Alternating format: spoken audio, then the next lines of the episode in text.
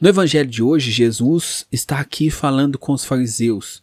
Ele conta esta parábola e os fariseus aqui, eles acham que Jesus está dando uma indireta para eles. E aqui começa a animosidade entre os judeus e os fariseus, que ao longo da liturgia, da agora até para o fim da quaresma, a gente vai vendo que essa animosidade entre os fariseus e Jesus, ela vai crescendo, ela vai escalando.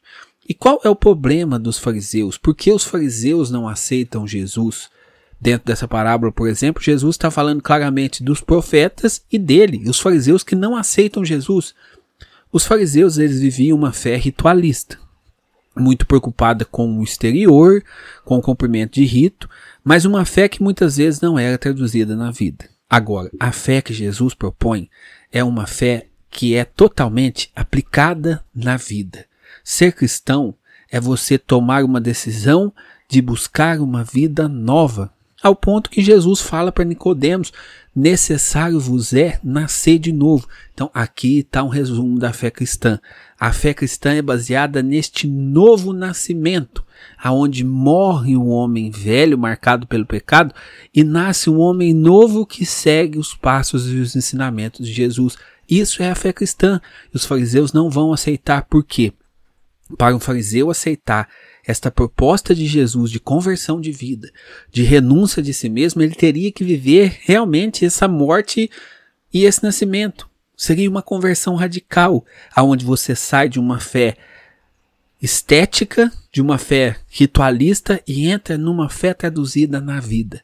Os fariseus não aceitaram. Não aceitaram e decidiram matar Jesus. Agora, qual que é o problema? Nós muitas vezes também não aceitamos a mensagem de Jesus, não. Às vezes nós nos dizemos até cristãos, mas se a minha vida não está, se eu na minha vida diária não estou buscando a santidade, se eu não vivo no meu dia a dia, nos meus relacionamentos, essa busca de renunciar a mim mesmo para buscar a vontade de Deus, é sinal de que o meu cristianismo está seriamente comprometido, ou pior, é um sinal de que a minha fé está morta, como a fé dos fariseus. Aceitar Jesus verdadeiramente é aceitar me abrir para este novo de Deus. É aceitar aquela palavra que Jesus disse: quer me seguir? Renuncia a si mesmo, tome a sua cruz e me siga. Então, quando nós aceitamos Jesus de fato, nós buscamos a todo momento viver para Ele. Agora, muitas vezes, a nossa vida, a gente vive uma hipocrisia. A pessoa vai na missa e na missa ali parece uma cristã piedosa. A pessoa reza o terço e tudo mais. Mas quando ela está numa roda de amigos, aonde ali eles não são cristãos, a pessoa já não vive os mesmos valores que vivia lá na igreja. Ou então a pessoa que ela vive ali, vai na missa, o casal está na missa, o casal de namorados está na missa, rezando, grupo de oração, erga as mãos, fazem louvor, tudo mais.